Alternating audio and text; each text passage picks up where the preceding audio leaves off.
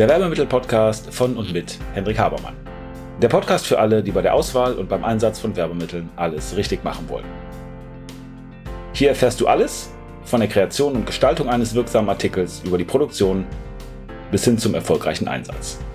Bist du bereit? Dann stell alle deine Sinne jetzt auf Empfang. Ich freue mich, dass ihr dabei seid. Henrik Habermann ist hier zu einer weiteren Folge des Werbemittel-Podcasts. Ich bin ein bisschen verschnupft heute. Ihr hört das vielleicht an meiner Stimme. Ich kann nicht so gut riechen. Und wie lustig, dass wir eben dazu heute einen Podcast machen, nämlich zum Thema olfaktorische Marketing oder Duftmarketing, auch Air Design genannt. Nun, worum geht es dabei? Es geht darum, dass ihr ganz gezielt mit Düften, mit dem, was man über die Nase wahrnehmen kann, versucht, marketingtechnische Wirkung zu erzielen. Warum macht man sowas? Nun, zum einen macht man sowas, um Wiedererkennung zu schaffen, also im Rahmen des Corporate Identity eine Markenwiedererkennung sicherzustellen. Man spricht dann äh, nicht von CI, Corporate Identity, sondern ganz konkret von CS, also Corporate Sense. Ganz bewusst hat das vor vielen Jahren schon die Fluggesellschaft Singapore Airlines eingesetzt. Die haben also einen extra Duft kreieren lassen. Seit 1998 setzen die einen ein, der Stefan Floridian Waters heißt. Und das ist ein patentierter Standard-Hausduft, den alle Flugbegleiterinnen bei Singapore Airlines als Parfüm tragen, der auf die Hot Towels gesprüht wird, die dann ausgegeben werden und der auch in der Kabine versprüht wird. Der Duft Stefan Floridian Waters, der hat äh, Rose, Lavendel und Zitronenbestandteile vor allen Dingen.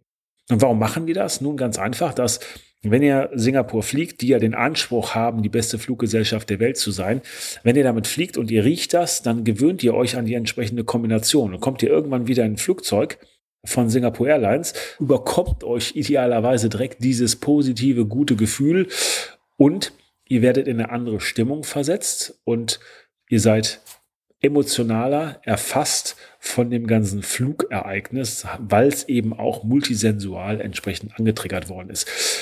Singapore Airlines sind übrigens nicht die einzigen, die das gemacht haben. Also United hat auch einen eigenen Duft entwickelt. Äh, Landing heißt der. Und Turkish Airlines hat das auch gemacht. Äh, einen Duft entwickelt, der ist TK 1933. Äh, mit Sicherheit ein Name, den eine Lufthansa aufgrund der deutschen Geschichte nicht wählen würde. Hat ähm, mit Gründungsjahr von Turkish Airlines zu tun, 1933. Ein anderes Unternehmen, was auch sehr stark auf das Thema olfaktorisches Marketing gesetzt hat, ist Abercrombie Fitch. Die haben einen Duft äh, kreiert, der Fierce heißt. Den haben die aber nicht dezent eingesetzt, sondern sehr, sehr extensiv, also so sehr damit auch im Laden um sich gesprüht, dass man den draußen riechen konnte. Hat natürlich einen ganz interessanten Effekt, dass wenn man den Duft kennt äh, und man möchte zum nächsten Abercrombie-Laden gehen, dann muss man im Grunde genommen nur der Nase folgen, beziehungsweise wenn man irgendwo vorbeigeht und da ist ein Abercrombie-Laden und man kennt diesen Duft und nimmt den wahr und der ist positiv belegt, dann äh, wird man automatisch ein bisschen da rein gezogen. Ähm, übrigens ein bisschen was zum Riechen ähm, und zur Wahrnehmung. Das, das geht ganz schnell, dass wir etwas wahrnehmen. Da muss nur ganz, ganz wenig von da sein. Was meine ich damit konkret?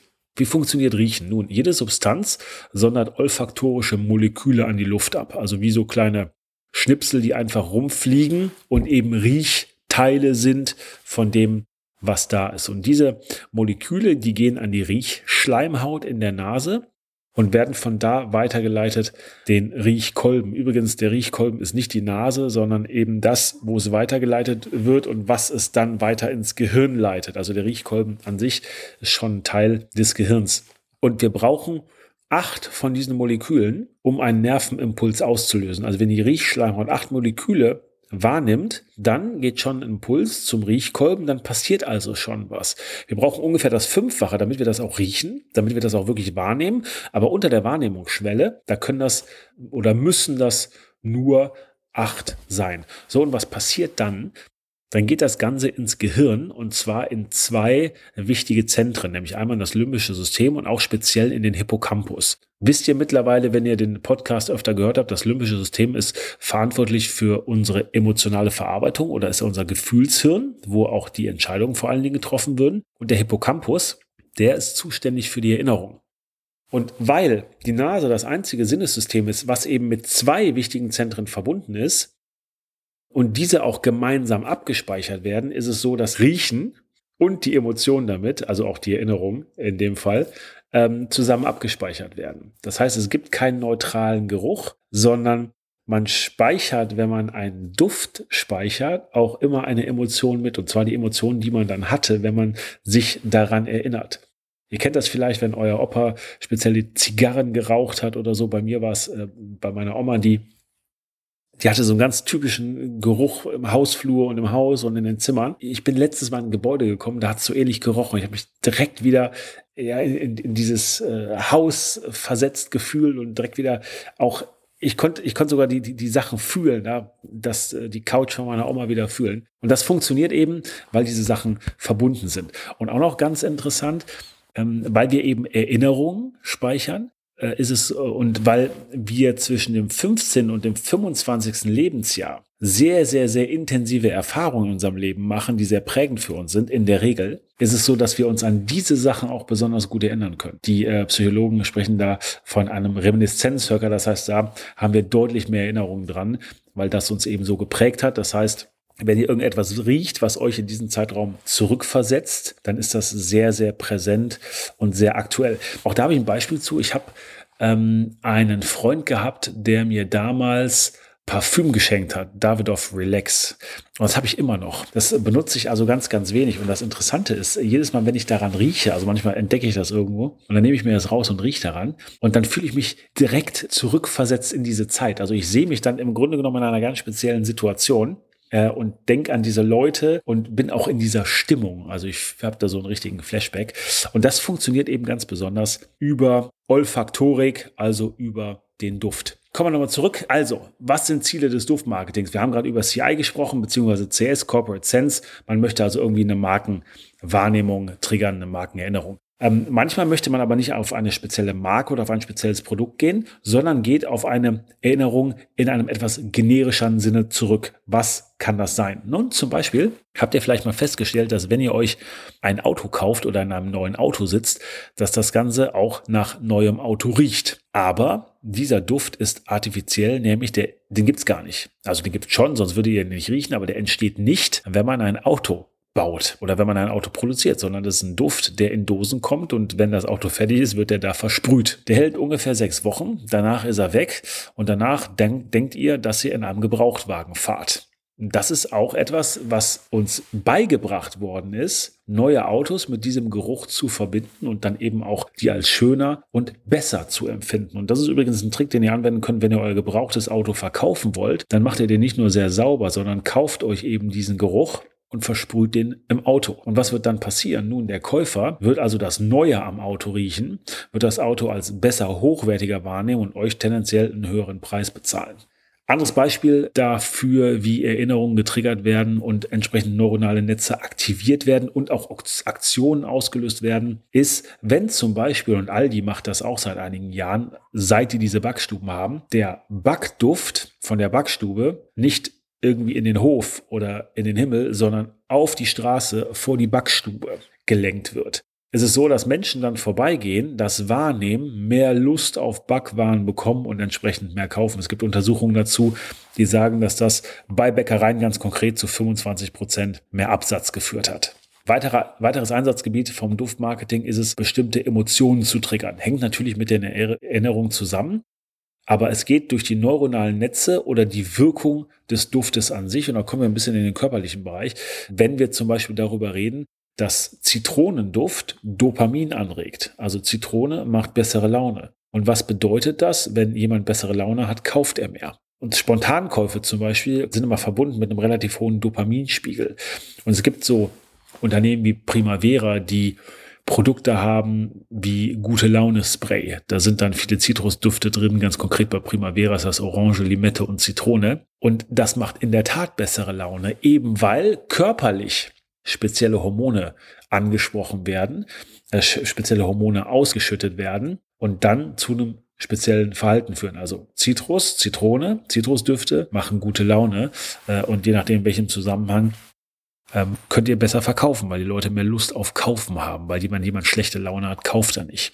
Anders, aber in die gleiche Richtung geht das mit Aphrodisiaka, ähm, die zum Beispiel durch, also Jasmin, Rose oder Neroli, das ist äh, ein Teil aus der Orange, die wirklich Aphrodisiaka, Aphrodisiaka ja, entsprechende Wirkung eben haben. Ihr wisst, was ich meine. Und werden dann ganz gezielt auch in Parfüms oder so eingearbeitet. Das heißt, wenn ich mich attraktiv machen will, bedeutet das ja, dass der andere mich tendenziell eher begehrt, also aphrodisiert die, ihr wisst, was ich meine, Wirkung habe.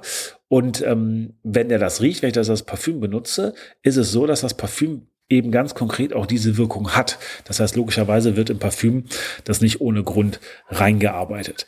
Bestimmte Emotionen kann ich auch triggern, indem ich Gerüche oder Düfte mache, die prinzipiell gut belegt sind. In Deutschland ist das zum Beispiel der Duft von Orangen oder von frisch gebackenem Kuchen. Den finden wir gut, aber auch Kokosnuss kommt ziemlich gut an, weil wir das mit Sommer assoziieren. Und wenn wir etwas verkaufen wollen oder wenn wir Leute in Sommerstimmung versetzen wollen, dann funktioniert das ganz gut, wenn wir eben auch den Frame, den Rahmen dazu bieten und in dem Fall dann eben Kokosnussduft, weil der eher für Sommer steht. Also ganz konkret meine ich, wenn ihr jetzt an einem regnerischen Tag Bademode verkaufen wollt, dann wird das nicht ziemlich, dann wird das in der Regel nicht gut funktionieren. Es funktioniert aber zumindest besser, wenn ihr einen Kokosnussduft habt, weil die Leute dann schon mehr vom Sommer wahrnehmen, als wenn es gar keinen Duft gibt.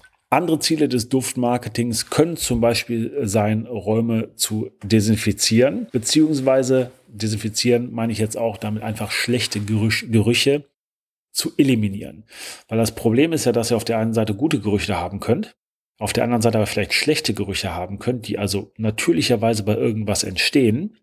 Und wenn die weg sollen, macht es auch Sinn, sich über Düfte oder über Gerüche den äh, ein paar Gedanken zu machen, die eben dem entgegenwirken können. Und auch das ist übrigens eine sehr, sehr kulturelle Sache. Es gibt an sich nämlich gar keine schlechten Gerüche. Also ich kann euch einen ähm, Forscher ans Herz legen, der heißt Hans Hatt von der Uni Bochum, hat ein paar Bücher geschrieben, sehr, sehr cooler Typ. Und der hat mal gesagt, dass im Grunde genommen jeder Geruch irgendwie gelernt ist. Also was wir als eklig empfinden, zum Beispiel auch Urin oder Kot oder Verwesungsgerüche, ähm, es gibt äh, Länder, die finden das überhaupt nicht oder, oder Kulturen, die finden das überhaupt nicht eklig. Und das sehen wir auch im Tierreich, dass sie sich also beschnuppern und dann äh, auch Hunde zum Beispiel eher hinten weil ihr da ganz, ganz, ganz viele Informationen über die Person, in dem Fall über den anderen Hund bekommt.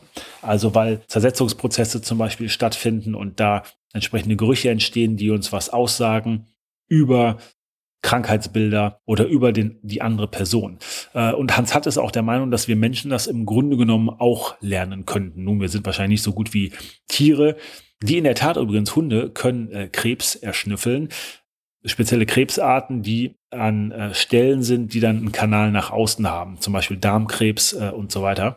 Und Hunde sind also 10.000 bis 100.000 Mal besser als wir, um sowas zu detektieren. Und auch ganz interessant, dass der Körpergeruch des Menschen so einmalig ist wie ein Fingerabdruck. Das heißt, alles Mögliche, was wir irgendwie produzieren oder auch das, was wir sind oder das, was wir an Hormonen irgendwie produzieren und was dann zersetzt wird, können andere Menschen riechen. Und manchmal sagt man ja, dass ähm, Angst riechen kann bei anderen Menschen. Auch das scheint zumindest so die Wissenschaft zu stimmen, weil wir ähm, im Grunde genommen was ganz Spezielles ausdünsten. Und das sind Botenstoffe, die andere Leute wahrnehmen oder riechen können. Man spricht dann von Phänomenen, die das Ganze machen. Und um nochmal ein Beispiel zu geben, was Erinnerungen angeht, was mir immer wieder in den Sinn kommt, wenn ich manche Leute sehe und die dann abends irgendwie was trinken oder so. Und vielleicht kennt ihr da auch so Beispiele. Ich habe in meinem Bekanntenkreis äh, zwei Leute und die eine Person, äh, die wird in ihrem Leben nie mehr Geneva trinken und die andere Person wird in ihrem Leben nie mehr Curacao mit Orangensaft trinken. Warum? Was ist da passiert? die Erfahrung äh, mit äh, dem entsprechenden Alkohol, den die sich nach dem Alkoholgenuss nochmal ziemlich haben durch den Kopf gehen lassen, hat sie so sehr eingebrannt bei denen im Gehirn, dass die schon kotzen könnten, wenn die nur den Namen hören oder noch viel schlimmer, wenn die das Ganze riechen. Zu guter Letzt äh, noch ein bisschen äh, über die Wirkung von Düften, zum Beispiel in der Aromatherapie oder was ätherische Öle angeht, ähm, die also schmerzstillend, krampflösend, verdauungsfördernd oder was auch immer wirken können. Ähm, auch negativ, natürlich nicht nur positiv. Also es gibt Öle, die Epilepsien auslösen können, beispielsweise Eukalyptus. Das weiß ich daher, weil ich immer vorsichtig bin, dass wenn ich zu Hause Düfte anmachen. Ich habe also so eine, ähm, nicht Duftlampe, aber so einen Diffusor, weil ich das eben auch fürs Klima ganz gut finde oder weil es eben auch gegen Erkältung und so weiter hilft. Aber ich weiß, dass ich halt vorsichtig sein muss mit manchen Düften, die für meine Tochter gefährlich sein könnten. So, ich habe euch gerade das Beispiel von Blue Curacao mit Orangensaft oder von Geneva gegeben. Also natürlich ist es so, das müssen wir uns immer klar machen, auch gerade wenn wir im multisensualen Marketing sind, dass alles das, was wir tun, jeder Reiz, den wir geben, natürlich im Einzelfall auch nach hinten losgehen kann. Wenn der negativ belegt ist, wenn es eine negative Erfahrung damit gibt, dann ist es so, dass natürlich ich keine positive Marketingwirkung damit erzielen kann. Hintergrund, auch das ist sehr klar, ist, dass Wahrnehmung immer ein Sinneseindruck in Kombination mit den anderen Sinneseindrücken in Kombination mit meiner Erfahrung ist. Also es ist immer ein Abgleich vom Neuen mit dem Alten, mit dem, was da ist. Und wenn ich natürlich extrem schlechte Erfahrungen gemacht habe, dann kommt das Ganze wieder hoch, dann wird das Netzwerk aktiviert und es wird entsprechend von mir abgelehnt. Und wozu setzt man Duftmarketing sonst noch ein? Nun, im etwas gröberen Sinne setzt man es ein, um zum Beispiel am POS, am Point of Sale, Geruchsinseln zu bilden, um Leute möglichst lange da zu halten. Und wer länger da ist, der kauft auch mehr. Muss ich immer daran erinnern, in äh, amerikanischen Casinos oder in Las Vegas, da lassen sie sich alle perfiden Tricks einfallen, um die Leute länger da zu halten, länger am Spielen zu halten. Ein Trick ist, dass man umsonst was zu trinken bekommt. Mit Duftmarketing arbeiten nicht, interessanterweise. Aber was sie da machen, die haben gar keine Uhren. Also in einem Casino in Amerika oder in Las Vegas hängen nirgendwo Uhren und man kann nie gucken, wie spät es ist, um dann vielleicht auf die Idee zu kommen, dass man schon längst mal nach Hause gehen sollte. So, wie könnt ihr Duftmarketing einsetzen? Nun, wie sollte oder wie solltet ihr es einsetzen? Als erstes ist es wichtig, wie immer, sich einfach mal darüber Gedanken zu machen, das Bewusstsein dafür zu entwickeln, wofür man Düfte einsetzen könnte und in einem Schritt davor, wie kraftvoll und wie wichtig Düfte sind, wie sehr die unsere Erinnerung und damit unsere Emotionen beeinflussen. Zweite Frage ist, habe ich gerade schon mal ein bisschen gesagt, also wofür wollen wir Düfte einsetzen? Also welche Wirkung wollen wir denn erzielen? Also ihr müsst natürlich euer Ziel können, ihr müsst wissen, in welchem Rahmen das Ganze eingesetzt werden soll.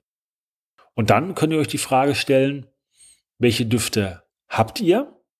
Beziehungsweise welche Düfte könnt ihr nutzen? Und da sind wir dann schnell auch beim äh, Werbemittel an sich.